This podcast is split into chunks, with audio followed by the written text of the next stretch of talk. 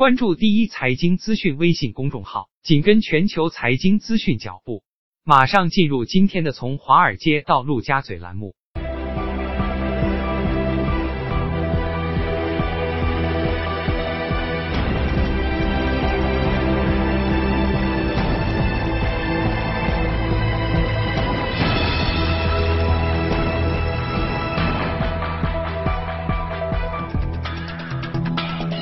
东方华尔街，东方陆家嘴，全球的资本市场将会如何联动？马上进入到我们今天的节目。首先呢，来关注一下隔夜欧洲市场的收盘的情况，涨跌互现啊。这个英国富时指数呢下跌了百分之零点一九，法国 c a t 指数呢下跌了百分之零点一三，而德国 DAX 指数呢上涨了百分之零点二一。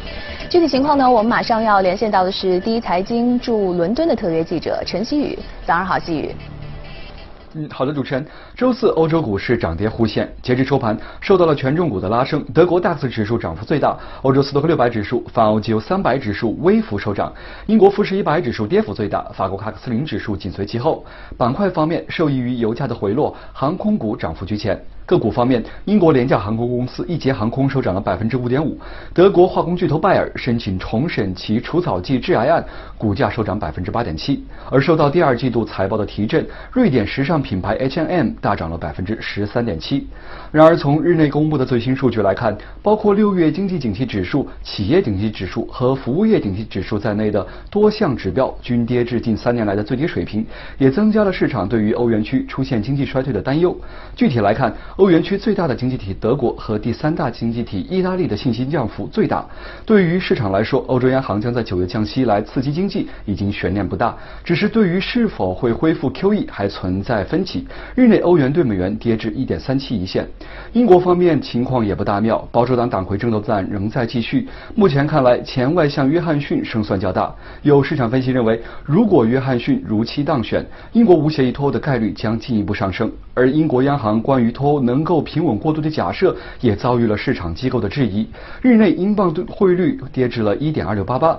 周五值得关注的重要数据包括欧元区六月消费者物价指数和英国第一季度的 GDP 数据。主持人。好的，谢谢习宇。我们再来关注一下隔夜美国市场的收盘的情况。道指呢下跌了百分之零点零四，而纳指呢上涨了百分之零点七三，标普五百指数呢上涨了百分之零点三八。具体情况呢，我马上要连线到的是第一财经驻纽交所的记者葛维尔。早上好，葛维尔。早上，主持人，隔夜投资者持续关注在大阪召开的二十国集团领导人峰会。标普五百指数暂时止住了此前连续四个交易日收跌的势头，银行类股领涨，中概股中爱奇艺上涨超过百分之十。摩根士丹利的 CEO James Gorman 在接受美国媒体采访的时候表示，贸易战将会对全球经济带来打击。另外，据报道，美国联邦航空管理局 FAA 在上周波音737 MAX 模拟器测试中发现了新的。潜在风险因素，FAA 要求波音必须在解决新风险之后，才能批准对于737 MAX 的复飞。受此消息影响呢，波音的股价早盘承压超过百分之二点七。目前 FAA 方面没有对737 MAX 的复飞设定时间表。虽然波音曾经暗示希望在夏天结束以前能够完成复飞认证。受这样的消息影响，西南航空和美联航纷纷延长了对于737 MAX 的停飞安排。此前一天的美联航宣布，因为停飞事件，七到八月至少取消了三千两百架次的航班。而华尔街在消化相关信息的同时，似乎产生了更多的疑问。首先，这一消息最先是被泄露出来的，这是否意味着目前波音和 FAA 之间存在分歧或是不信任？其次，这次发现的问题和之前测试中出现的问题是否有所不同？双方是否依然朝着恢复试飞的方向在努力？而目前呢，波音的股价较历史高位跌幅已经达到约百分之十七。主持人，好的，谢谢格威尔。在回顾了隔夜美国和欧洲市场的表现之后呢，进入到我们今天的全球关注。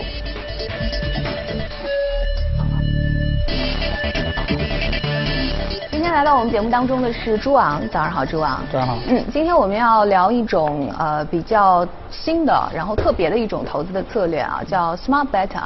那其实我们知道金融资产的收益分为两种啊，阿尔法收益和贝塔收益。那随着市场波动的呢是贝塔，那可能超额收益呢是阿尔法收益。那究竟什么是 Smart Beta 呢？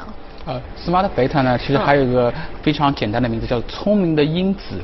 就是他说他很聪明啊，好像就是说，其实我们在投资当中，我们会发现有很多收益是来自于风格因子，也就是前面主持人讲的，表面上我们看到的一种是贝塔收益，就指数涨了多少，那我假设我是跟踪指数的被动基金，那我也会涨多少；还有一种就是阿尔法，就超额收益，那我涨得比指数更好。但是其实有些阿尔法表面上看上去可能是种超额收益，其实它的收超额收益是来自于某种风格的因子。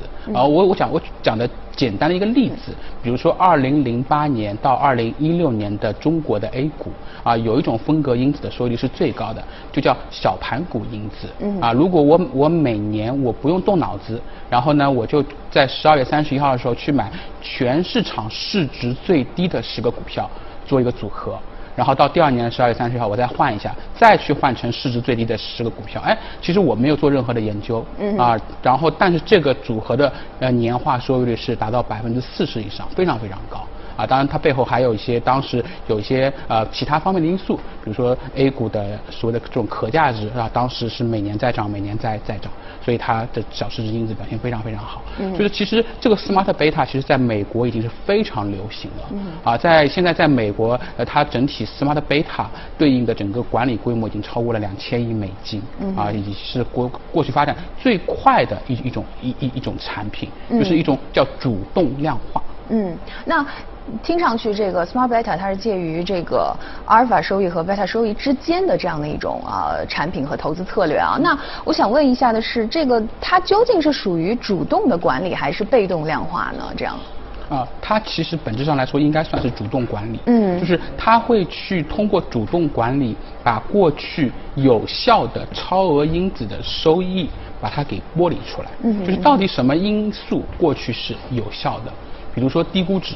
的策略，它可能过去是非常非常有效的。然后呢，它通过做主动管理的研究，然后做成了一个存量化选股的方式。嗯，所以说它的背后是有主动管理的逻辑在里面。就是做 smart beta 产品的人，他必须对投资是理解的，他知道这个市场到底什么什么样的东西是有效的，长期有效是能够赚钱的。嗯，然后呢，我能不能把这个长期有效东西做成一个我。被动化的产品，这样的话我就会剥离了人性的弱点。嗯，有时候人可能就是有些呃基金经理他可能就是呃做一种风格做的特别好，假如他做大盘股风格做的特别好，但在某个阶段可能大盘股这个风格就落后了。落后以后，他会他会变。他说：“哎，算了，我现在去买小盘股风格。”在投资当中，我们这个叫做风格的漂移。这个风格漂移其实非常非常不好的，因为你一旦不坚定的话，你就会变得混乱。那我如果是做一个存量化的话，哎，我我把这种人性的这种弱点啊去剥离了，因为我们每个人作为一个群体都是普普通人。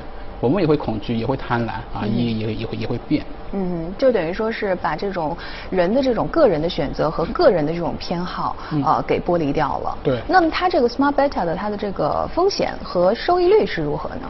啊，它的它它整个就是风险调整后的收益率，我们看到，嗯，其实就远远跑赢了全球 MSCI 的这样一个指数的一个一个就我们叫下部比例啊，就是它可以优化波动率。啊，然后呢，它的这样的话，它的风险就低，然后它的，但它收益率其实是更高。就本质上来说，它还是把有效的东西做出来了。如果我是一个基金经理，我我做一个我做一个组合，做三年、四年、五年，有可能里面有很多事情是无效的，可能有些东西是有效的。其实当然我会做归因分析，有可能有时候我也不知道，他就把有效东西去去剥离出来。比如说我们再举个例子，就是我们发现全球过去三十年啊最。最好的因子叫做分红率因子，嗯也就是说，其实这也就是格雷厄姆最讲最早讲到的，就是你价值投资的本质是基于这个公司长期现金流的折现，所以你这公司现金流必须要好，现金流好的公司它往往分红率也很高，嗯所以你如果去做一个分红率因子的话，你的收益率是非常非常高的。那我作为一个 smart beta 的话，哎，我可以去做一个基于分红率因子的这样一个一一个产品出来，啊，或者说我们再讲一个例子，我们我们曾经。有一家机构啊，对巴菲特做了一个量化，啊，做一个归因分析。巴菲特是最优秀的一个基金经理。巴菲特其实核心就是两个因子，一个叫做质量因子，一个叫做价值因子。嗯，那其实现在包括国内啊，也有一些基金公司，类似像华宝啊什么的，他们会把这个这个因子把它剥离出来。那那我就做一做一款，哎，有巴菲特呃这个投资因子的一个产品出来。嗯，所以说其实在美国已经是非常非常流行了。那么它在中国的这样的一个规模达到了多少？它现在在规模，就像我前面讲的，就是它现在有一些基金公司开始做，啊，国内有些大的可能易方达啊，像华宝基金，就他们他们也开始有一些在做这些产品了。嗯，对，但是其实在这国内呢，它现在量还不是很大，因为它需要一个呃个人投资者还他去接受的一个过程。他到个人投资就会问，这到底是主动产品还是被动化产品？啊啊，因为但是在海外反过来，因为在海外主要就是投资人是机构。所以他会对这种产品的特征会比较了解，但是我个人觉得这种产品，呃，它会在国内有很大的一个空间，嗯，有非常非常大的空间，因为它把有效的东西剥离出来了，而且它费率还比主动管理便宜，嗯，啊，这很重要，因为我们知道这个指数基金的这个费率相对来说，被动指数基金的相对来说比较低一些，这个主动管理的就会高很多，对，嗯，对。那 Smart Beta 的它的这个基金的费率相对来说是介于它们之间的吗？这样？嗯，它更接近于被动，对，介介于它们之间。就是说，全球现在主要的百分之九十以上的 Smart Beta，它的它的整个年的年化的管理费在百分之零零点五以下。嗯。啊，当然，美国现在最便宜最便宜的呃被动化基金，它可能是在百分之零点一的一个管理费。嗯。然后主动管理主动基金的管理费，我们知道在百分之一一点五左右。嗯。所以它其实是比主动基金要便宜很。多很多，但是比纯被动的产品呢，它要贵一些，因为它背后还有，就它还有量化团队啊，还有人的因素去不断的去优化它的这这个组合，它的因因子的有效性。嗯，所以说它而不而不像被动，我被动我只要做个产品，然后我就我就不用管了，然后让大家来来申购就就可以了。嗯，那其实呃机构投资者对于这个产品会非常的了解，但是我觉得对于普通的投资人来说啊，投资者来说，可能最最最关心的就是怎么样去区分这个主动型的产品还是被动型的这个产品。刚才你也提到了，可能有一些呃说是阿尔法收益的这样的一些金融产品，但实际上它并非完完全全是阿尔法收益。那对于我们来说，要怎么样去分辨呢？啊，就是说第一就是。说在这这这类产品在在介绍的时候，第一就是 Smart Beta 介绍的时候，它会有非常非常啊完整的一个介绍。当然，另外一点更重要，就是我们要分辨这个主动管理基金它的收益到底是不是来自于超额收益。其实这很简单，比如说你们去看这个主动管理基金的持持仓，它的它的风格，你你会发现有可能有些人他并不是完全有超额收益。而是在于某一个风格因子。我们举个例子啊，过去一两年 A 股表现最好的板块叫食品饮料板块啊。我们也知道，在在在，特别是在上一轮高点的时候，它下来以后，它是表现最好最好的，指数非常非常高。所以我们发现这两年 A 股表现最好的基金，基本上它你必须得买白酒吧。你必须得买家电吧，你可能你可能还要买一点什么酱油啊这些公司，所以他们可能是因为他们的超额收益是来自于他们重仓了这个板块，而不在于说他们可能对于某些个股的选择会更强，啊，所以说我们就是这个东西我们需要去区分。那未来如果有一天这个食品啊这个板块不行了。那这些投资者基金，他能不能保持他的这个选股能力？他能不能还把下一个优秀的这些伟大的公司给他选出来？这个我们就不知道，这个这个还是需要大家去判断的。所以，我我也一定要投提醒投投资者，就是说收益率是最不重要的。嗯。其实这个在海外已经讲，大家讲得非常非常清楚，收益率是最不重要的，重要的是收益率背后的逻辑。嗯。你怎么产生这个收益率？你是靠什么？而且这个逻辑未来能不能延续？这是最重要的，所以大家不要千万不要去盯着收益率去啊！我们曾经我身边有很多很多朋友盯着收益率去买产品，最后都是亏的，因为他一定会在这个风格的最高点去买啊。比如说在二零一四一五年的时候，成长股可能就是表现特别特别好。那你你看一个基金哇涨一年涨涨了百分之五六十，你冲进去了，但是肯定可能就在这个风格的最高点，然后那个风格就下来了，因为二零一三一四一五年时候是小盘股最好的风格。啊，当时我们流行一句话叫做你讲基本面就输在了起跑线，然后你必须去买没有盈利的股票，必须去买没有基本面的股票，因为它是通过未来再来来创造一个梦想，但是这些我们叫市梦类的公司就下来了。啊，但现在就是白酒啊、食品饮料表现很很好。昨天茅台也创了一千块钱。那但是未来这个风格会不会改变，我们是不知道。所以你必须要去呃看这个背后的逻逻辑。那反过来说的话，smart beta 产品的好处是它不会去赌一个风格，因为那种就变成行业指数基金了。它更多的是去它更多的是去归类一个方法。比如说高 ROE 的方方法，哎，高 ROE 的公司表表现都是很好，全球都是这样。嗯哼。包括腾讯，包括阿里、星巴克，啊，就是都是高 ROE 的公司。那我就做一个高质量、高 ROE 的这样一个风格因子的组合。那这个东西长期是可能是有效的。然后你你再去做数据的归因，啊，可能在过去五十年、六十年，在美国、在中国都很有效。那这个其实可以，大家就可以买，而且你就可以放心持有，而且它是它是被动的，它不会改变。嗯，啊，所以盲目的追求收益率，呃，这个一定会导致失败。我们还最重要的，对于投资者来说是了解这个收益率背后是怎么产生的，它的逻辑究竟在哪里啊？所以这个以后我们再去买这些呃投资或者是理财产品的时候，大家也一定要注意了。好，那接下来呢，再来进入到我们今天的美股放大镜。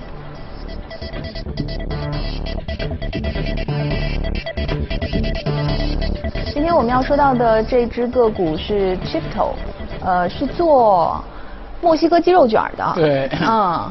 我不知道主持人有没有吃过墨西哥我我吃过，嗯，但是呃，据这个我了解来说，这个 Chipto 这个公司它是主打绿色和健康啊。嗯。这个墨西哥鸡肉卷在我的印象当中，好像和绿色健康这两件事情没什么关系。啊，是的啊，就是它的核心的健康呢，在于两点，一个就是它的食材都是有机的，我们现在大家就要就要要要吃有机的这个产这个这个食材。对。另外一个呢，就是说整体来说在从美国人角度来说啊，因为我们看到主持人肯定是一个特别健康的人，特别喜欢运动的人，所以对你来说肯定是不健康的。但对于大部分美国人来说，每天吃油炸的汉堡。吃油炸薯条，可能跟它相比的话，哎，它是很健康。嗯因为在美国有两个墨西哥大的餐厅，一个就是 Chipto 啊，另外一个其实在国内已经有叫 Taco Bell。嗯哼。对啊，就是墨西哥的炸玉米卷，那那那那那个脆饼里面放各种各样的东西，那个就特别不不健康，就热量非常非常高。嗯。啊，我们发现其实这背后这个公司其实过去成长起来呢，也有时代的背景在后面。嗯。而且我知道他的这个创业者主人公创呃创立这个公司还有。一个挺有意思的故事，对吗？对对对对对，他一开始其实就是希望能够，就只是只是想做一个路边摊的这样一个生意而已啊。然后呢，很快就卖卖卖卖，一九九三创立的时候啊，很快就卖了很多，非常非常非常多啊。因为这个这个非常有意思，在美国，在 Chipto 创立之前，墨西哥鸡肉卷食品就是路边摊啊。我们看到跟中国的路边摊是一样的，一个一个大叔给给你给你包上去，然后很很香。但是但它就是因为主打的食材。特别好啊，然后呢，产品呢，整体来说还是比一般的产品要健康。为什么？就是过去二三十年，美国有一个特征，就是我们叫做叫叫做低热量啊、低卡路里的饮食法啊，就是我们英文叫做 Atkins 亚亚金斯减肥法。因为当时是一个叫亚金斯博士他创立的，他在当时告诉大家一个秘密，这个秘密就是说，你吃牛排是不会长胖的。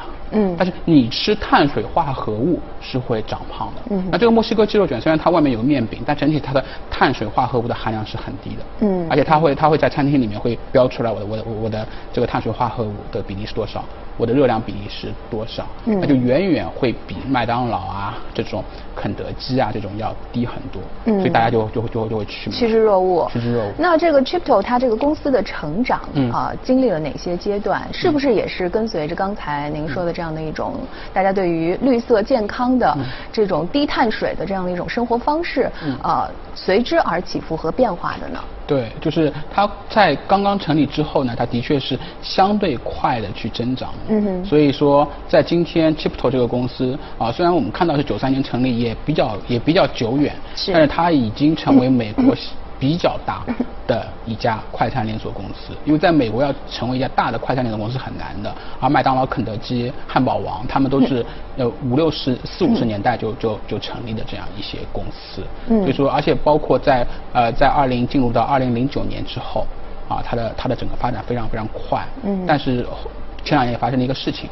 发生一个事件，就是啊，可能很多人知道，就是他的食物中毒事件。嗯，就是因为他这个很讽刺，对吧？对，他的这家公司标榜叫做 Food with Integrity，但是最后出了这样的一个食品安全的事件。啊，对，对。于公司的影响一定是非常大的吧？对，股价跌了百分之四十以上啊，然后呢，很多人就不愿意去吃了。当时它的有一两个季度，它的同店，我们叫同店增长是负增长。就是因为越来越少的人去吃，但是呢，它还是就是说它还是在主打它的这个品牌，然后当时后来就发现是它供应商出的问题，并不是这个公司主动的去选择呃非有机的食品，所以慢慢慢慢它的消费者又回来了。所以，因为我今天会讲这个公司，因为今年它的表现是最好的之一之一啊，今年百分之五十的在美国在美股有百分之五十的这样一个涨幅，表现非常好。嗯，对。一家只卖墨西哥鸡肉卷的公司，它的这种持续的增长究竟是怎么实现的呢？这个也非常有意思。嗯，就是我们发现相对健康的食品，它反而可以成为一种高频次的，比如说，哦，我相信主持人，如果你去吃色拉，嗯，你可能可以一周吃好几次色拉。啊，但是你可能吃汉堡，吃了一次以后，你就觉得哎呀特别难受啊，就是包括有点内疚，有点内疚。包括我们中国人，我们开玩笑说，很多人喜欢吃火锅，但是你吃麻辣火锅，你肯定不能每天都吃。对吧？你吃你一周吃个一次，你觉得哎，已经已经已经已经已经很，已经是对你的胃对你身体的这种损耗会有一点点。嗯。所以说，其实就健康食品，它的好处是你可以不断去吃。当然，它里有也不有不同的呃这个组合食材。简单来说，它非常非常简单，它其实就是个色拉。就是个色拉，但是外面包了一张墨西哥的卷，卷，对，它里面有肉啊，有蔬菜，有有酱料，帮你调好，然后帮你包。那其实，在特别是在美国，如果你是中午上班上班族啊，你中午你去吃什么呢？你叫基本上外卖就是垃圾食品，嗯，那我们知道高热量食品，那你就你就可以去买一个这样一个卷，哎，这个卷的分量也很大。啊，你你你一吃，哎，一顿饭就吃饱了。嗯。啊，所以说其实大家其实，在海外，在美国，就是大家去买它就高频消费，它的需求频次是比较高，嗯。然后然后大家都会比较喜欢，嗯，所以所以它就的确是在持续的增长。啊，甚至我们看到当时上一任的美国总统奥巴马啊，他也去，他也他也他也排队，他也去吃，因为的确他当时的逼格就很高，嗯，因为墨西哥鸡肉卷就像主持人讲的，开始讲的，给你感觉第一它不太健康，是，第二感觉比较 low。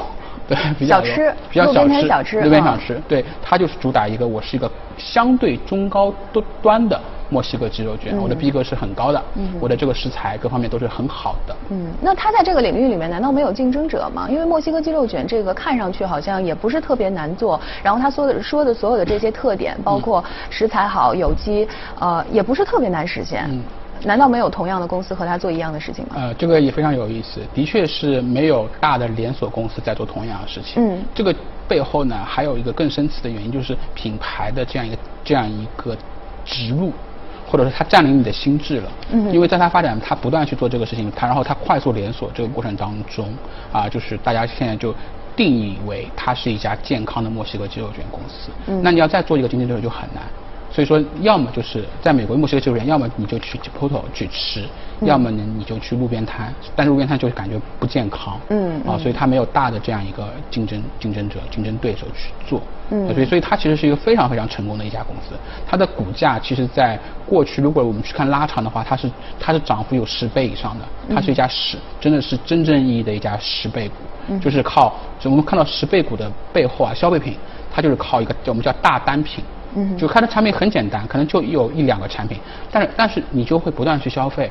就像我们再举个例子，像星巴克的咖啡，它在上海能够把一杯咖啡卖到三十块人民币，还在涨价。嗯，然后大家涨了价以后还要排队啊。我们我们我们可能电视台对面有家便利店，我去买只要十块钱，但是但是便利店咖啡是没有人排队的。嗯，这就是哎，它有个大的单品，然后这个单品呢深入人心。